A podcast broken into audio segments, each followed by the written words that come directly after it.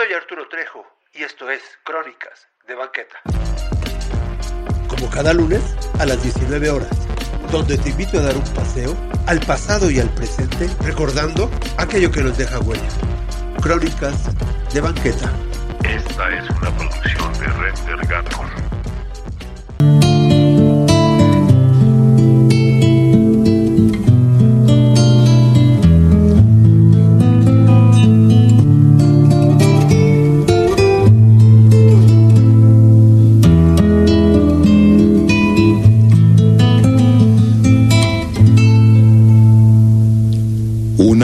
Muy chula tenía su anafre en una banqueta.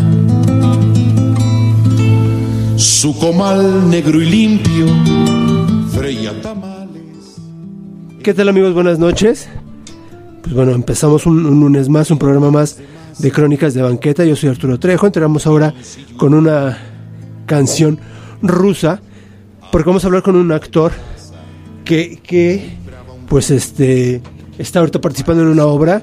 Ya platicaremos de qué se trata, quién es y pues bueno, ya estamos aquí y este la canción fue Katusha y pues bueno, ahorita van a ver por qué elegí ese tema que es que es ruso.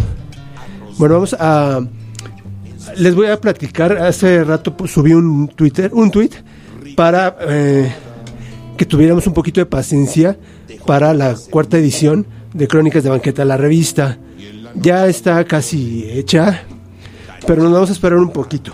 Hay ahí como algún impedimento, pero esperamos solucionarlo de inmediato y pronto tendremos ya la, la cuarta edición. La verdad que quedó muy muy bien. Yo creo que por eso nos está tardando un poquito, pero pero ya ya la tenemos, ya está lista. Ya eso no hay no hay problema. Y pues bueno, gracias por seguirnos, gracias por estar aquí y voy a aprovechar para darle las redes sociales de Incudeso. El Facebook es como Incudeso Radio, el Instagram estamos como Incudeso AC y en el Twitter, ya lo saben, arroba Incudeso. Vamos a, tener más seguidores para, para aumentar aquí y pues bueno, la página oficial que es eh, www.incudeso.com para que también por ahí nos oigan y aparte que también ya estamos subiendo ahí algunas notas para que ustedes nos lean de acuerdo a todos los la programación que hay que recuerden que hay nuevos programas nuevos conductores y pues que estamos aquí esperando su audiencia. Y pues bueno vamos a, a esperar los saludos de la gente también para para que nos empiece a, a marcar. Bueno el invitado de hoy como lo vieron ahí en, en las redes y espero hayan ido a ver la obra que está protagonizando, que es un monólogo del cual ahorita hablaremos, pero él es Joan Santos. Hola, ¿qué tal? ¿Cómo estás, Arturo? Bien, bien, ¿y tú? Y pues bueno, gracias por, por venir, por estar aquí. Muchísimas gracias, es un placer. Claro, oye, cuéntanos primero, este, ¿a qué te dedicas? Bueno, ya sabemos que eres actor, ¿no? Pero ahorita, ¿dónde estás? Pues sí, soy actor egresado de la escuela de Casa Azul, que es la escuela de la productora de Argos. Em, y bueno, actualmente, como lo mencionaste, me encuentro eh, con este proyecto que es un monólogo que se llama Iván y los perros, presentándome en el Teatro La Capilla los domingos a las 6 de la tarde. Claro, claro. Vamos a empezar por, por ahí, eh, Joan. Sí. Eh, un poco, ¿cómo se te da este, mm, por qué actor, cómo decides serlo? ¿Cómo decido ser actor? Ay, perdón. este, pues mira, Resulta que pues yo soy de originario de Chilpancingo, Guerrero. Entonces, em, viviendo en la ciudad de Chilpancingo, no estuve expuesto eh, al teatro este, de niño, ¿no? Como a lo mejor otras personas que son originarias de la ciudad y que sí han visto obras de teatro conforme vas creciendo y demás. Eh, mi exposición era em, pues en los proyectos escolares, ¿no? Este, una fotito. fotito. Para subir. Sí, sí, sí. Entonces, eh, bueno, lo que te comentaba es que eh, mi primer referente fueron las telenovelas, tal cual. Y me tocó una racha cuando estaba chavito de esas telenovelas que hicieron en Televisa, este, como Cómplices al Rescate, Amigos por Siempre, y bueno, otras, ¿no? Yo recuerdo que veía a estos niños actuando y que pues tenían aproximadamente mi edad. Y em- me parecía muy divertido lo que hacían. Entonces ahí, ahí yo creo que empezó la primera eh, inquietud por lo que, pues por la actuación. Y ya creciendo eh, en la preparatoria me empezó a llamar mucho la atención el cine. Entonces lo que yo hacía era que me iba a rentar películas a Blockbuster los jueves que costaban 10 pesos. Y cuando existía las rentan, las rentas, perdón. Sí, sí, sí, cuando existía todavía y pues empezaba yo a ver cine y por un tiempo llegué a pensar que mi, que, que mi interés estaba en hacer cine. O sea, sí llegué a pensar en estudiar dirección eh, cinematográfica. Pero creo que en el fondo siempre quise, o sea, en realidad era la actuación, ¿no? Ya empezaba yo a identificar a mis actores favoritos, etcétera, y, pues así fue como empezó. Y ya cuando me tocó por fin tener que decidir qué iba a estudiar, eh, o sea, sabía en el fondo que quería ser actor, pues obviamente está la presión social de tienes que estudiar una carrera eh, convencional, ¿no? Por decirlo de alguna manera, y este y me decidí por comunicación solamente porque yo sentía que se relacionaba un poco con teatro, cine y televisión, pero más por el lado de la producción. Pero bueno, finalmente ya me mudé para acá y sí empecé a estudiar comunicación en la UNAM y en este en la ¿cómo se llama? En Ciudad Universitaria. Pero no duré mucho, o sea, realmente me jaló la actuación y pues terminé desertando para dedicarme a lo que a lo que quería. ¿Cómo conociste a los de Casa Azul? Por un amigo justo que eh, yo saliendo, bueno, eh, cuando dejé la UNAM, eh, entré a un taller de teatro musical. Fue lo primero que empecé a hacer aquí cuando recién llegué a Ciudad de México, te- teatro musical en la escuela G. Martel, y conocí a un amigo que me invitó a un taller de iniciación actoral en Casa Azul. Entonces yo fui a este taller y pues conocí la casa, porque Casa Azul se encontraba antes en la Condesa. Entonces, eh, llegando a esta casa, pues me, me gustó mucho, vi que estaba ahí pegada la convocatoria para la carrera. Yo en realidad solamente iba a este taller, que realmente el taller ni lo terminamos porque se nos cruzaba con funciones que ya teníamos nosotros de, de los proyectos que estábamos presentando. Eh, pero estando ahí, no sé, me llamó mucho la atención y dije, voy a, voy a juntar mis papeles, voy a pues hacer lo que se tenga que hacer para poder entrar y audicioné y me aceptaron y, y así fue como, como hice la carrera ahí. Y así ya ha sido obra tras obra y trabajo tras trabajo. Pues sí, o sea, afortunadamente eh, me he estado trabajando desde que salí de la carrera y pues finalmente a esto me dedico y no hago otra cosa, pero ¿cómo decirte? Pues sí, o sea, hay, eh, pues las oportunidades son varias, ¿no? Haces un proyecto, alguien te ve y te llaman para algo y de pronto se abren puertas en cine y de pronto se abren puertas en tele y, y pues ahí estamos, ¿no? Macheteándole para que salga. ¿De hace cuánto a la fecha? ¿De hace cuánto la fecha? Yo egresé en 2012, o sea que ya llevo siete años como, como actor profesional. Oye, y en tu casa entonces, después de que no fuiste comunicador, esa sí la terminaste. No, no, no, ¿No? o sea, ¿Ah? empecé, sí empecé, pero me salí. Ya. Sí, no, es que de pronto hubo un día en el que estaba yo recuerdo en mi salón y volteé, o sea, me gustaba, o sea, sí me gustaba la carrera y me gustaban mis clases, pero recuerdo perfecto que un día este, estaba así en mi salón y de pronto volteé a ver a mis compañeros y pensaba, decía, ¿realmente quiero estar cuatro años y medio estudiando esto? O sea, realmente no sé si, si quiero dedicarme a, a ser comunicólogo como tal, ¿no? Y pues dije, no, o sea, la respuesta fue que no y un día desperté y ya no fui a la escuela. Ya. Pero Sí. tú querías estar en, en- en pantalla, en tele, o cuál era, o si querías. eh, Pues mira, mi primer referente fue la televisión, como te lo decía. Y sí, o sea, sí era la intención de estar en televisión. Pero ya estando en la carrera en Casa Azul, empecé, pues obviamente tienes que ver teatro. Entonces tus maestros te mandan que a ver a tal obra y lo que sea. Y allí fue cuando realmente empecé a conocer lo que era el teatro em, y cómo se hacía aquí. Y me enamoré también del teatro completamente. O sea, fue algo que yo descubrí ya estando estudiando la carrera de actuación. Pero entonces fue una combinación de cosas, te digo, ten- tenía yo referente del cine y de la tele y me enamoro del teatro aquí en Ciudad de México y entonces pues digo, oye, pues yo quiero hacer las tres cosas. O sea, no quiero ser actor solamente de, de teatro, de cine o de tele, o sea, sí me gusta participar en diferentes proyectos porque también cada proyecto em, son lenguajes diferentes, entonces cada proyecto te, te enriquece de una manera distinta y yo creo que te hace crecer.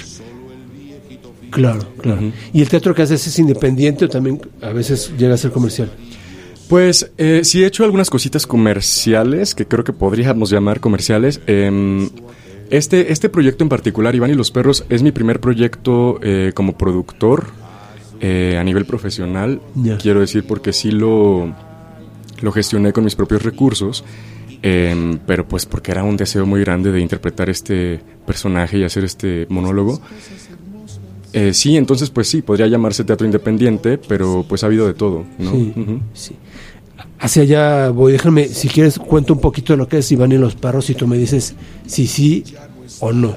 Sí, sí, ok. bueno, Iván y los perros es un monólogo. Si quieres, déjame, yo, yo, yo les doy introducción. Ah, vale, vale, vale. Y tú me dices si sí o si no. para Ok. que- es que es, es diferente. Por ejemplo, tú que haces la, la, pues la actuación, yo la veo increíble, ¿no? La verdad. Y por eso fue que, pues que decido invitarte. No había tenido...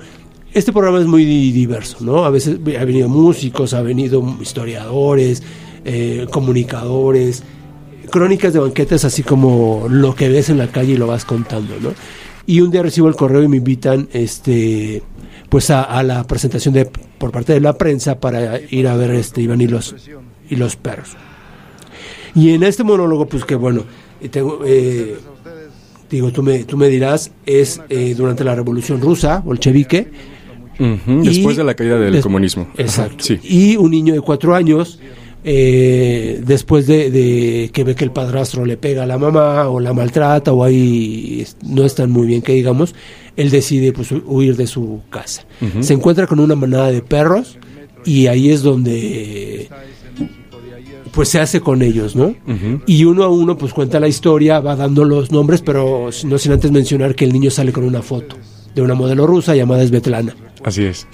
Y esta foto pues lo va a acompañar siempre en, en la primera noche y, y- y las demás, ¿no? Que en la primera noche pues es la parte difícil porque ahí es donde conoces a los perros, un perro blanco precisamente, y que él es el que, que este pues te adopta y ya llegas a ser parte de la, de la manada, ¿no? Pero todo, durante todo este proceso, tu interacción con el público o con el monólogo mismo, pues bueno, es de todo un poco, ¿no? O sea, es sufrimiento, es risa. De verdad, es una variedad de, de- de- de sentimientos y, y- y lo que haces tú con, con la obra. Pues buenísima. No vamos a contar más para que la gente vaya y todavía tiene oportunidad hasta el 7 de julio, el 8 de julio, que es. El 7 de julio 7 es de el... julio es domingo, es el último, porque son los domingos última. a las 6 de la tarde Sí, sí. en el Teatro de la Capilla. Y, y que vaya a verte porque, pues uno a uno tiene su historia cada perro, ¿no? Y ahí también la parte final de los globos, que también es buenísima. Vamos a revelar. que ya no vamos a revelar porque es buenísimo. Sí, sí, sí. Em, pues mira, Iván y los perros surgió así, en pocas palabras. Lo que sucedió fue que yo andaba, yo quería montar una obra de teatro, no como director, sino quería, quería yo actuar y andaba yo buscando em, obras de un dramaturgo y actor eh, y director de teatro también eh, argentino que se llama Emiliano Dionisi. Y em, él recuerdo, porque yo hice una obra suya este, hace un tiempo que se llama Romeo y Julieta de Bolsillo, que era una comedia obviamente basada en Romeo y Julieta. Pero bueno, eh, yo hice esa, esta obra y eh, traía yo pues una cosquillita por el teatro argentino, por la dramaturgia argentina. Entonces le pregunté a él si tenía alguna obra que me pudiera este, recomendar o una obra suya, etcétera, ¿no? Entonces buscando como de su trabajo, vi que él había hecho Iván y los perros en Buenos Aires. Primero creí que él había escrito, porque no tenía mayor información de la obra, solamente encontré dos, tres notas de prensa. Y un día, eh, bueno, buscando más, veo que a él lo invitaron como actor a hacer este proyecto y que el proyecto en realidad era, era es un texto de una autora eh, londinense que se llama Hattie Naylor. Entonces, pues ya me meto allá a buscarle y encuentro una versión del texto en inglés que eh, era la versión, ni siquiera era, era la versión teatral, era la versión que se había escrito para la radio, porque originalmente esta obra se escribió para la BBC como una obra radiofónica, que ganó eh, un premio en 2010 como mejor este, obra radiofónica, ahí en Londres. Entonces yo leo el texto, me enamora completamente, así como veo que de pronto la gente reacciona, pues yo también me conmoví mucho, me gustó. Yo personalmente no es que tenga una conexión especial con los perros. A raíz de este proyecto sí me ha crecido obviamente un amor por, por, por los perros y me encantan y todo, pero no tengo yo un perro como tal. Este, y bueno, o sea, yo solamente por el hecho de que me gustó mucho la historia y dije yo la tengo que hacer y cuando supe que estaba inspirada en una historia real, potenció muchísimo más mi deseo de querer hacerla. Y porque aparte nunca había escuchado que se hubiera hecho aquí en México. Y digo, bueno, ¿qué tengo que hacer, no? O sea, es una obra pues de una autora extranjera, obviamente sabía que tenía que conseguir los derechos y me embarqué en ese viaje pues de ver qué hacer, ¿no? Y dije, bueno, pues tengo allí este un dinero ahorrado, voy a producirlo, ¿no? Este, voy a buscarme un director, a ver quién quiere hacerlo conmigo.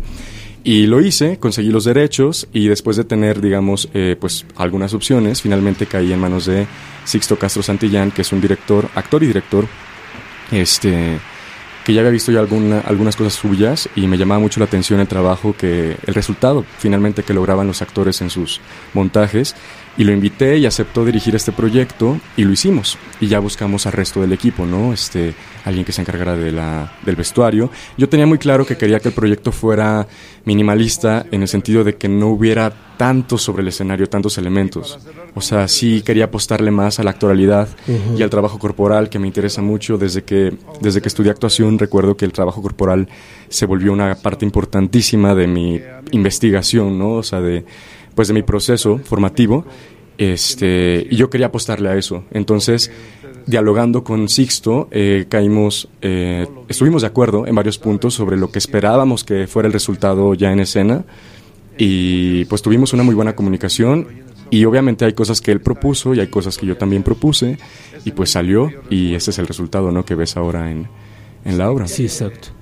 Que de verdad, o sea, muy muy buena la, la, la actuación. Yo vi algunos pedacitos en YouTube de, por parte del actor argentino. Mm, y pues no no es porque estés aquí, pero no es que por ejemplo una voz argentina no va como ahí, siento yo, digo siendo mexicano a lo mejor no, pero le quita ahí como el mérito, pero de verdad que una actuación estupenda la, la tuya y que y que sí le da después ese toque, o sea, drama y, y to- todo lo que lo- de verdad vayan a verla está buenísima la, la obra y es y pues antes de que se vaya no ya después vamos a platicar qué has hecho porque también has hecho algo para pues hasta para Televisa no y con, con una novela que es también porque a raíz de ahí pues ya empiezo yo a a investigar tu trabajo qué es lo que haces y este y pues eso ahí viene en el Twitter que tienes no en esta serie que se hizo en España bueno el- la serie original que es el, que El es Gran Gran Hotel, pero aquí le llamaron el jardín de El, no sé hotel qué. de los secretos. Ah, el hotel de los secretos con un tema con diferente porque ya la serie tiene un doctor que no existía y ya así como que le cambian Sí, es que hubo que adaptarla porque finalmente es una serie histórica. Entonces, pues al, al adaptarla a la historia de México, pues tuvieron que... eh, se situó obviamente eh, dos años antes de la Revolución Mexicana. Sí, sí, sí. Entonces, obviamente hay personajes que, que aparecen en la serie, pues que sí son personajes históricos y por tanto también tenían que cambiar ahí las relaciones y los personajes. pero que entonces la de aquí no se hizo como tipo España o sea No, no, no. O sea, se creó. Lo que se mantuvo quizás fue la historia romántica o la historia de la. Eh, pues sí, de la pareja principal y, este, y de, la- de esta familia. Pero los personajes. O sea, es que lo que tiene Gran Hotel. eh, pues como serie es que las subtramas que, que suceden es por los personajes que llegan como huéspedes a este hotel de descanso, claro ¿no? Claro. Y aquí pues sucedía lo mismo, pero aquí entonces utilizaban que personajes a veces convergen con el tema principal que es la dueña del hotel. Sí, la, la familia que La tiene familia. Este, este hotel y que pasan cosas en este hotel que nadie sabe, pero se aprovechó al adaptarlo a, a la historia de México para hablar de personajes. Esta serie también es buenísima, como Sí. todas las españolas. Pero yo tengo entendido que, por ejemplo, cada capítulo costó alrededor de, o sea, de medio millón de pesos. o creo ¿la versión mexicana? No, no, no. La de España. Ah, sí, Y sí. que ahí no escatimaron en presupuesto ni nada para Ya. poder hacer una producción. Y aquí, pues bien sabemos que sí le escatiman un poquito y reducen el presupuesto.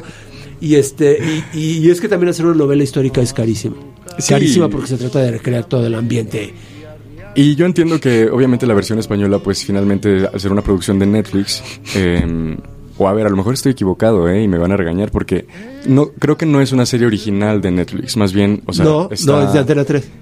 ¿Perdón? de Antena Así 3. es. Sí, no, es que iba, entonces iba a decir algo y, y me iba a equivocar ahí. No es de Antena 3 como muchas, pero las series españolas, yo siento que hoy por hoy, yo creo que son las mejores. Sí, sí, sí, son muy buenas. Velvet, este, la de las telefonistas, Eh, las chicas del cable. las chicas del sí. cable.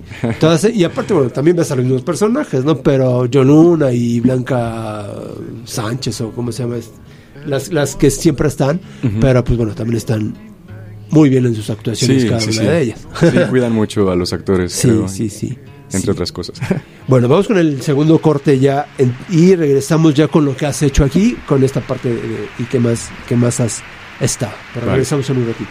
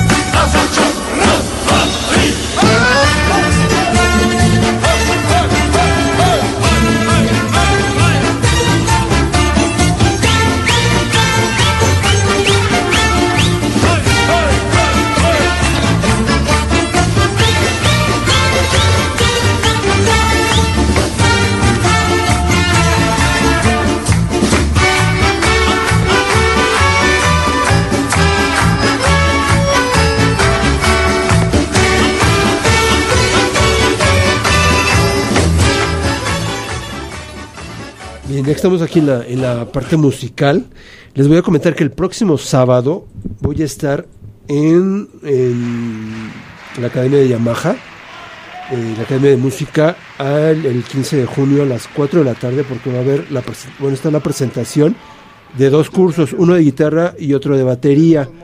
El 15 de junio de 2019 a las 4 de la tarde en la sucursal Insurgentes, que está en Insurgentes Sur. Y este, pues bueno, para el curso de guitarra está como invitada de honor Rosalía León. Y para el curso de batería está, tal les digo, Gilberto La Nutria Castillo. Entonces, para que por allá nos estemos viendo, recuerden en la sucursal de Insurgentes de Yamaha Academia de Música el próximo sábado. Y pues bueno, estábamos platicando también con, con Joana, quien durante la, cuando estaba la música, acerca de la obra, un poco de la producción y todo lo que lleva consigo ahí. Este, y para que lo recuerden, pues bueno, son los domingos a las 6. Los domingos a las 6 en el Teatro La Capilla, que está en la calle de Madrid, número Número 13, 13, en la colonia del Carmen. En, muy, en el centro de Coyoacán, muy, muy cerca. Muy de- cerquita de la Cineteca también, ¿no? Ajá. Pasando Churubusco. Exacto. Sí, sí. Exacto. Ahí estamos. Y pues bueno, este, en cuanto a producción, de- de- hay un, ¿qué es? Como cañón de, de nieve o qué es? ¿Cómo se le llama? Bueno, hay una, pues sí, eh, uno de los elementos que usamos es eh, la nieve para crear esta escena del invierno en Rusia. Este, y se utiliza una máquina de espuma que en algún momento pues se- se activa y Claro. tenemos esta ilusión de que está nevando sobre el escenario. Ya, dales todos esos este, argumentos para que vean, digo, los perros, la nieve, eh, todas estas eh, situaciones para que vayan a verte y de verdad que, que, que está muy, muy, muy bien la obra. Y, este, y también un poco de la traducción, bueno, de las voces que se oyen también ahí. Sí, pues mira, eh, yo creo que algo que teníamos muy claro desde el principio era que eh, tanto la iluminación como el diseño sonoro iban a jugar un papel importantísimo en, en este proyecto. Y pues así es, eh, Natalia Sedano, que es la iluminadora, hizo un trabajo muy bonito con las luces para crear una, una atmósfera eh, sombría oscura, ¿no? Que refleje, pues, este, esta soledad de este niño en las calles eh, durante la noche, em, los ambientes fríos, ¿no? Eh, pues, de esta Rusia en el invierno. Y eh, Santiago Couri, que es el diseñador sonoro, él está interactuando en vivo, de hecho. O sea, tú los audios que escuchas, a excepción de las voces que obviamente pues están grabadas y que entran en pies determinados, eh, todo el- la ambientación está eh, interactuando él en vivo. Sí tiene él, digamos, una sesión ¿no? en, en su computadora, pero eh, conforme él está viendo la obra, está lanzando ciertos ambientes que están creando las atmósferas ¿no? que se generan en, en- en la obra. Eh, y en el texto viene marcado que los personajes con los que interactúa Iván son voces que tienen que estar grabadas en ruso. Ahora, yo el texto lo traduje del inglés al español, entonces al momento de ver cómo íbamos a hacer estas voces, pues yo tuve que buscar, afortunadamente, eh, digo, tuve que buscar personas que hablaran ruso, ¿no? Para poder grabar estas voces en un estudio. Y tengo un amigo que me recomendó, que él tiene otro amigo que es cineasta también, este, es un cineasta ruso viviendo en México, y también había trabajado de actor él hace tiempo en, en Rusia. Entonces lo conocí y él me ayudó a buscar eh, más, más gente. Necesi- necesitaba yo la voz de un hombre que, que las hizo, todas las voces de hombre que escuchas las hizo él. Necesitaba niños. Entonces yo, yo dije, ¿dónde voy a sacar niños que hablen ruso? ¿no? Y bueno, obviamente hay, pero eh, a través de sus contactos y amistades pudimos eh, trabajar con tres niños. Y em, la voz de la mujer fue de otra actriz que ella es compañera mía, no de la misma generación, pero también estudió en Casa Azul. Es una chica que se llama Anastasia Telkova y ella hizo las voces de la mujer. Entonces trabajamos un día en, una, eh, en un estudio, en el estudio de Santiago y eh, grabamos estas voces y pues obviamente eh, yo le pasé a este a ese chico la batuta para que pudiera dirigir a los niños porque pues los niños sí hablan español pero pues yo quería que se sintieran más en confianza. Entonces yo prácticamente lo dejé en sus manos la dirección este vocal y él este pues hizo ahí un trabajo maravilloso con ellos y se prestaron y les encantó y, y jugaron mucho no Sí, este para tener estas voces de estos niños con los que interactúa Iván en, en su historia. Claro, claro. Oye, y ahora que ya estás aquí, ¿ya cuánto tiempo tienes de Guerrero Black Igual? Los mismos que siete años que de que de, estar aquí ya en Ciudad de México. Ah, no, más. No, yo llegué en 2008. Llevo ya este año 11, 11 años. años. Imagínate. sí, ya soy más de... Y ahora ya que te dice tu familia que eh, ya vieron que en comunicación no, pero ya en actuación. Bueno, pues es que ya eso tiene varios años. O sea, más bien mi familia ahora este, me apoya al 100% y pues nada, me piden que trabaje, que chambee, que, que siga creciendo, que siga, pues que vengan mayores y mejores oportunidades, ¿no? Para mí como actor y pues, pues que tenga yo una carrera exitosa. Claro, claro. No, y así, y así que es. Digo, tu mejor eh, eh, lo demuestras con cada papel que haces, ¿no? Entonces, Sí, pues de eso cada, se trata. cada, Sí, cada llamada. Claro. Ahí, aparte de, de estar ahí en el en la novela que hiciste con Televisa, ¿dónde más has estado? ¿Qué otras obras has Pues hecho? eh, estuve, bueno, yo me gradué con un proyecto de Martín Acosta, eh, que es un director. eh, pues sí, fue una obra, fue la obra con la que salí de la escuela. Y obviamente yo pues contentísimo trabajar con él y me encantaría volver a trabajar con él, pero bueno, esa obra se llamó Trilogía del Reencuentro, era una obra, eh, es una obra alemana, es un texto alemán, este, y pues que bueno, nos dio digamos la, la patada de la suerte, ¿no? Para salir a, a buscar chamba.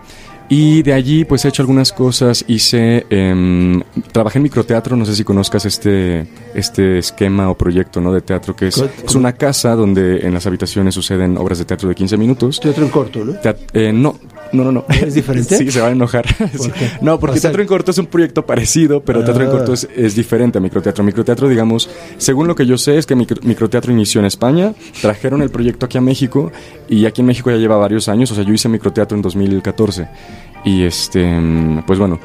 Trabajé en una obra ahí que me encantó y que siento que es una de las obras con las que también más he aprendido como actor. Y yo entré ahí de pura casualidad, pero en una obra súper intensa que se llama Simona la perra de Pavlov.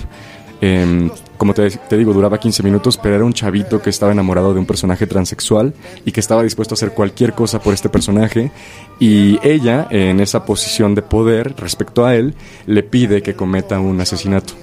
Y entonces en ese momento el chavito va, mata a alguien, regresa así esperando que, que ella cumpla su parte, ¿no? Del trato que era que se fueran juntos, eh, pues que se escaparan juntos, y ella lo traiciona y le dice pues que no, que, que finalmente no, pues que, el, que es un tonto por haber hecho lo que ella le pidió, que solamente se estaba aprovechando de él, y él le pide, y, perdón, y él en el coraje, ¿no? De, de lo que acaba de suceder, termina asfixiándola con una almohada. Entonces ya. te digo, todo esto en 15 minutos, era una obra muy, muy intensa, cansada, pero yo, o sea, a mí me daba mucha, me, me gustaba mucho interpretar ese personaje y afortunadamente de ahí también gente que la vio y que me conoció, este, pues les gustó mi trabajo y, y- y terminé haciendo otras cosas también.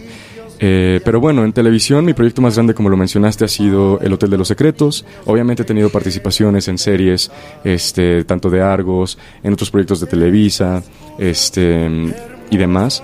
Eh, pero bueno, o sea, también el proyecto más choncho ha sido ese. Y en cine tuve la fortuna de que cuando recién me gradué hice un casting para una película que se llama Estrellas Solitarias, que hace no mucho también estuvo nuevamente en salas comerciales, este, que también fue un personaje que que me ayudó mucho a, a explorar la actualidad, a jugar, a divertirme y pues este fue, un- fue una experiencia increíble, ¿no? Saber cómo se hace el cine, porque aparte en la escuela no te enseñan a actuar frente a la cámara, o sea, te enseñan a actuar pues en el escenario, en el teatro, ¿no? Pero es un, es un lenguaje muy diferente, entonces ya sobre la marcha y en las tablas vas aprendiendo cómo eh, la diferencia entre los tres lenguajes y qué elementos usas como actor para poder actuar frente a una cámara en cine, frente a una cámara en tele, frente a un escenario, un perdón, a una audiencia en vivo. Claro. Sí, son, son diferentes, Diferentes. ¿Y en cosas. cuál te sientes más a gusto?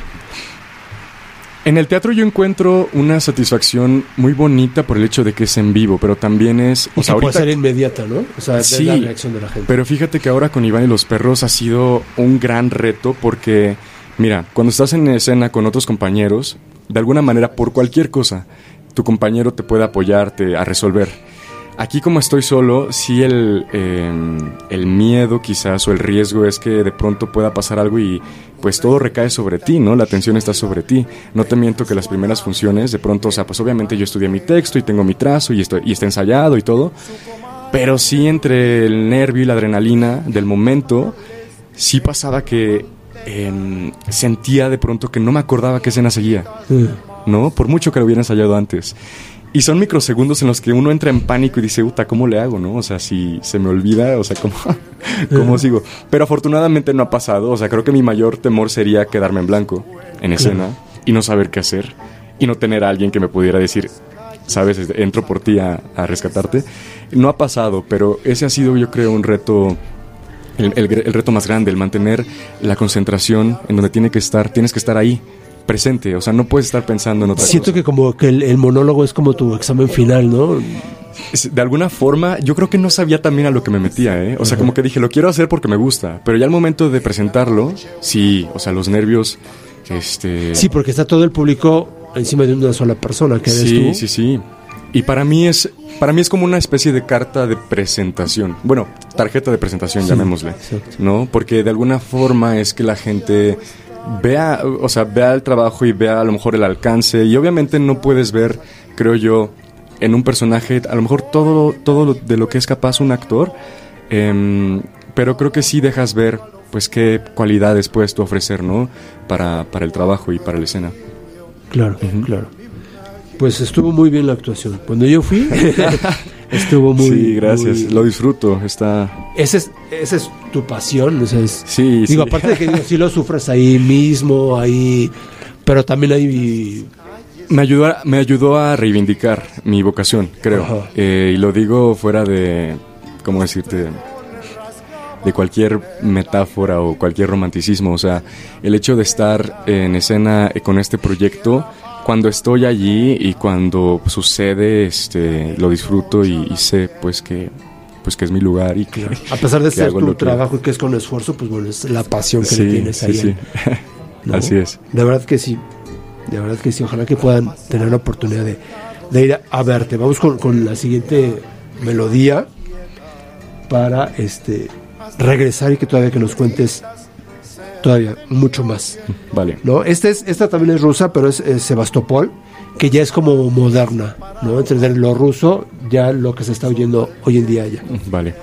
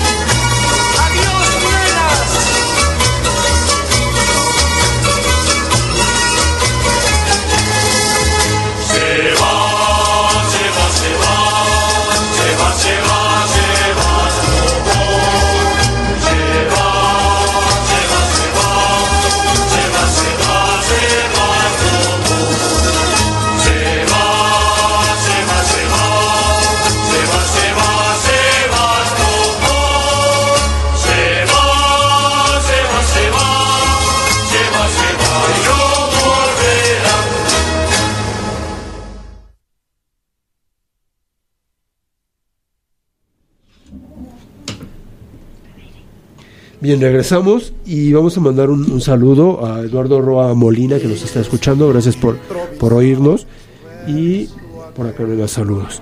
Bueno, vamos a, a regresar con, con Joan Eh, Joan, ¿qué te ha dejado la, la actuación? Mm, la actuación me ha dejado, yo sé que, mira, esto lo han dicho muchos actores porque es cierto, o sea, es este, ¿cómo decirte? No hay forma de que, de que no sea así. La actuación me ha dejado el ser más empático.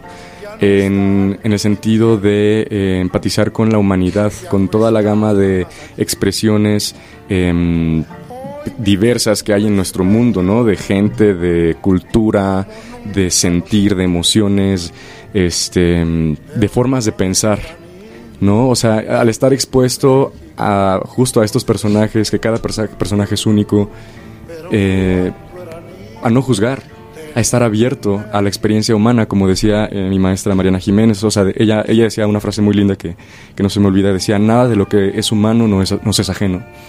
Entonces, creo que siendo así, eso es lo que me ha dejado, como esa exposición a esa diversidad. Y obviamente hay cosas con las que yo personalmente, como Joan, estaré de acuerdo, con las que no estaré de acuerdo, pero eso no implica que no lo pueda yo em, vivir, ¿no? Eh, para poder contar una historia.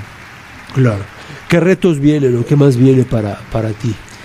Pues mira, la actuación, no la actuación, o sea, para mí como actor creo que el ser actor es una responsabilidad muy grande con uno mismo. Y no digo que, o sea, creo que cualquier carrera, ¿no? A la que te dediques. Pero finalmente como tu material de trabajo eres tú, con tu cuerpo, con tu mente, con tus emociones, eh, con todo lo que tú eres. Entonces la responsabilidad que yo siento es esa. O sea, el, el ser una mejor persona, el aprender, y eso pues obviamente implica equivocarse también. Este, eso por un lado, y pues por el otro, chambearle, trabajar. O sea, como ahorita, por ejemplo, te digo, con este proyecto es mostrar, ¿no? Decir, ok, hasta al día de hoy, lo que he aprendido se refleja en mi trabajo. O sea, mi trabajo no va a mentir, ¿no? Y entonces lo que está, está, lo que no está, no está. Pero es eso. Y entonces, de alguna manera es, pues, quien lo vea, diga, bueno, pues podemos hacer esto, podemos hacer lo otro, no sé. Y que salgan de ahí nuevas oportunidades. Y chambearle, justo. Tengo muchas ganas de trabajar con gente que admiro, gente joven y gente también que ya lleva años de experiencia. Entonces, de alguna manera, ahí estoy como este, insistiendo, ¿no? De alguna manera. ¿Hay mucha competencia en, esto? Sí la hay, pero yo creo que, eh, pues como en todo, ¿no? O sea, mm, ¿dónde, dónde no habría tanta competencia? Claro. No sé. Creo que sí la hay, pero este... La perspectiva de verla como una competencia creo que de pronto podría acotarte, ¿no? A, a no disfrutarlo, Claro. ¿no? Porque para mí no es competir, es simplemente pues cada actor, finalmente como persona, como personas somos únicos, igual cada actor es único, entonces no, em, no lo veo así, pues. Creo que si decides verlo de esa manera, pues está Sí. bien y tendrás tu experiencia, ¿no? Pero prefiero verlo de una manera más relajada y... ¿Frustraciones? ¿Has sentido frustraciones? Ah, Por supuesto? Sí. siempre. O sea, sí, o sea, hay frustraciones, claro. O sea, no voy a negar que sí he tenido momentos donde he me he preguntado si, si quiero continuar haciéndolo. No ahorita, no, ahorita estoy bien. Pero sí pasa y pregúntale, o sea, yo creo que cualquier actor ha pasado por eso. Pero fíjate, curiosamente, no sé, al menos en mi experiencia, cuando he tenido esos momentos de duda, de decir, híjole, y si me dedico a otra cosa, lo que sea, me llegan oportunidades. Como que, como que te jala y te dice, no, o sea, sí, por aquí es, no desistas, o sea, continúa, eh, trabaja, eh, ten fe, confía en lo que tienes para ofrecer y, y sigue, sigue trabajando. Claro. Y pues bueno, si no fueras actor, entonces ya... ¿Qué, sería? ¿Qué sería? Ah, no sé. Yo creo que. Mira, justo, creo que sería cirujano plástico. Tal vez. Este. mm, mm, lo digo, pues no sé, me llama la atención un poco la, la cirugía estética. Eh, creo que tal vez eso, pero sí soy muy chillón para la sangre y esas cosas, entonces sé que no es para Entonces mí. no es para ti. Pero probablemente eso, probablemente bailarín también. Este. Que ahí sí has estudiado también, ¿no? Sí, La sí, me he entrenado. La danza ha sido Ah. importante para mí en mi formación y sí la mantengo como parte de mi entrenamiento. Pero pues no estudié danza de manera profesional. Yo lo hago, o sea, como. ¿Cómo decirte? Digamos, es como si estuviera casado con la actuación y la danza fuera mi, mi amante. Sí, por ahí. Sí. Entonces a veces le haces más caso luego a la danza. De pronto, pero sí, o sea, no dejo a ninguna y a la otra. sí, sí, sí. Como buen amante y buen... Híjole, pues es cada quien.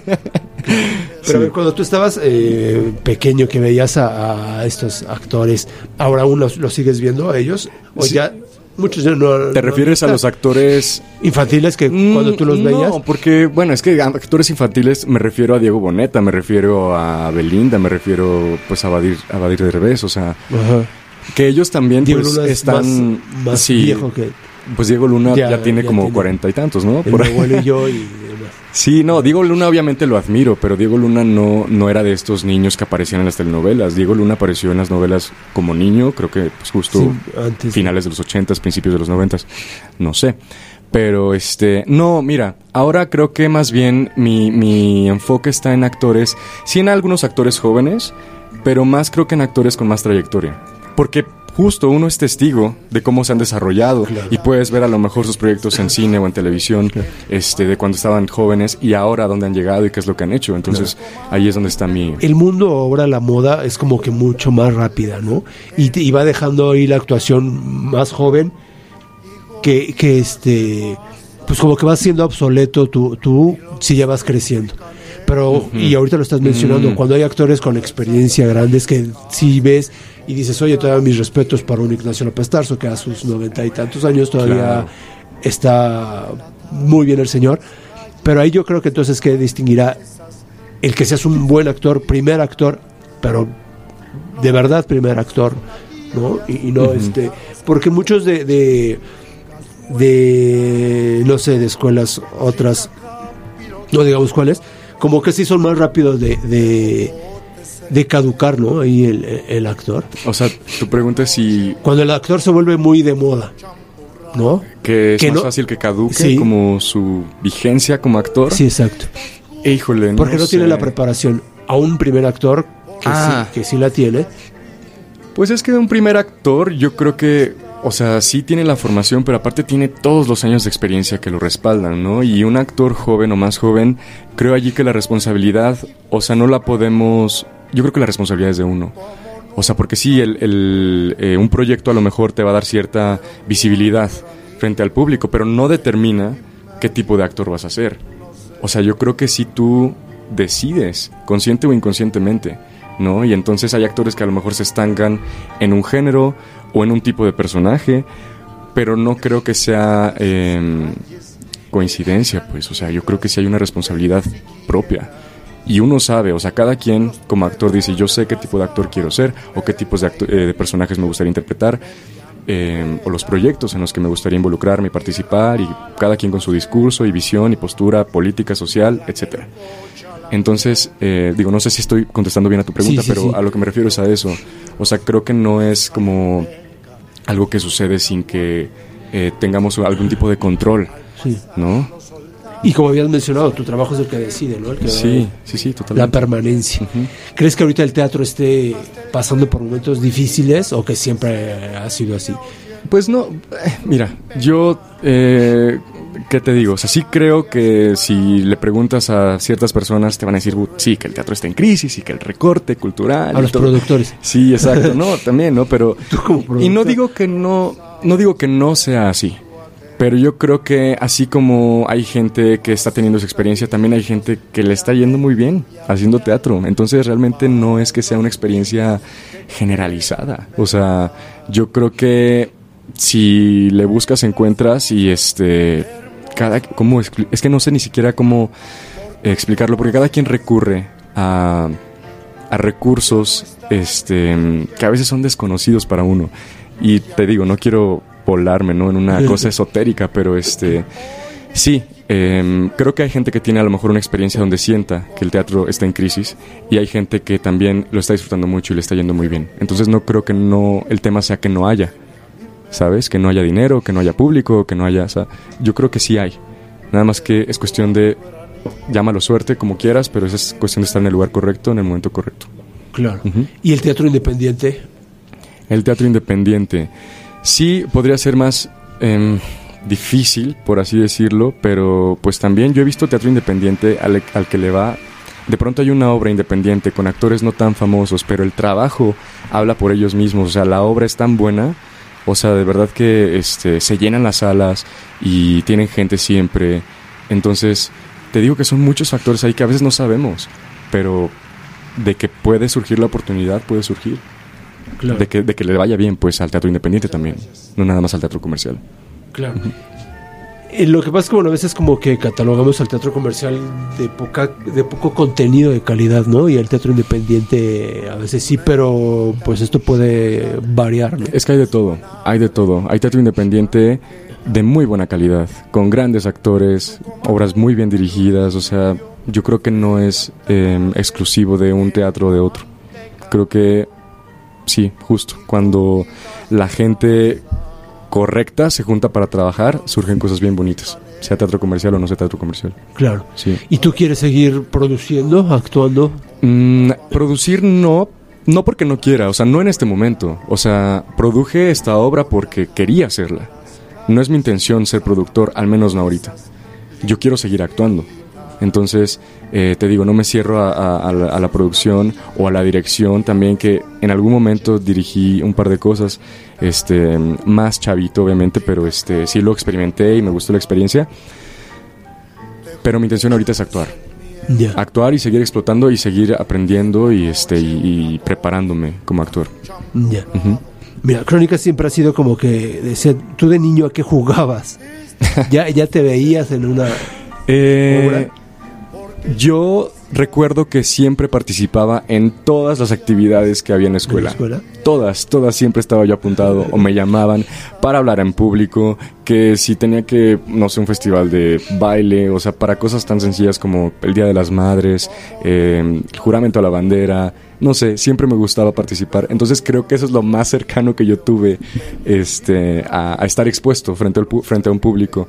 Entonces a lo mejor por ahí, de ahí este, inconscientemente también surgió la cosquillita de, de estar en un escenario. Ya, o sea, ya la gente ya no te daba No, miedo. no, me gustaba, siempre, siempre, siempre. Ya lo, ya lo traías entonces. Sí, ¿Tienes más hermanos? una hermana que también es actriz. Sí. Sí, justo. ¿Y ella qué estudió antes de ser actriz? Ella siempre ha querido ser actriz. Y hay gente, hay gente que equivocadamente cree que me siguió los pasos porque yo soy mayor, mayor que ella, pero no. Ella toda la vida, desde que era niña, dijo que quería ser actriz y nunca pensó, o sea, nunca tuvo otra opción. Para ella siempre fue la actuación, siempre, siempre, siempre. ¿Y ella? ¿Y está aquí? Sí, ella también vive aquí, este, también estudió en Casa Azul y recientemente, este, bueno, ella tiene un proyecto de una obra este, que habla sobre em, los feminicidios de una manera un poco, em, ¿cómo decirte?, melodramática, porque, ah, pues, ah, ah, perdón, sí, el, el lenguaje es un poco como el que vemos en las telenovelas, ¿no? Este, este melodrama finalmente se le llama. Eh, es, una, es una obra bien padre que se llama Mujeres Tardías y que yo espero que pronto tengan otra temporada porque es una obra que hay que ver y, y es pues actual y importante el mensaje. Claro, Ujú. claro. Vamos a también a invitar a, a nuestros seguidores para que Sí, sí, cuando esté, pues aquí te la mando para Claro, que... claro. Y este, pues bueno, gracias Joan, gracias por estar aquí. No, gracias a ti, Arturo. Eh, de verdad vayan a ver la obra, el Teatro La Capilla, los domingos a las 6. Ujú, Y donde estés también, pues bueno, nosotros vamos a, a- a difundir Claro. esta, esta parte de, de- de la cultura que siempre hacemos. De verdad, muchísimas gracias. Esperamos no sea la primera, para la siguiente con otra obra. Aquí, pues bueno, nosotros siempre estamos cinco de eso para, para dar a, a difundir todo, todo esto. Muchísimas gracias. Y bueno, antes de irnos, ¿podemos regalar pases para Ah, por supuesto, tú los dinos. radioescuchos? Ajá. Eh, 10 pases, eh, dos por uno, para la función que ellos quieran. Solamente que digan pues qué domingo quieren ir. Tienen hasta el 7 de julio y pues que manden su nombre. Claro, y si no, yo lo voy a retuitear. 10 Sí. pases. Sí, dos por uno para cualquier función de Dos las que uno. Ya los pro- bueno, de acuerdo para ver si con los nombres si los presentan. en- Sí, sí, sí, en taquilla, taquilla. y ahí sin problema. Ah, perfecto. Sí, sí. 10 pases entonces público para, para ustedes, para las, la función de las funciones de los domingos y ya para este yo pues bueno que se pongan en contacto conmigo, yo con Joan y ya quedamos ahí, ¿no? Perfecto. Y este pues muchísimas gracias, nos vemos el próximo lunes aquí a las 7 de la noche. Yo soy Arturo Trejo, estuvo en los controles Laura Reyes y nos vemos la siguiente semana. Gracias.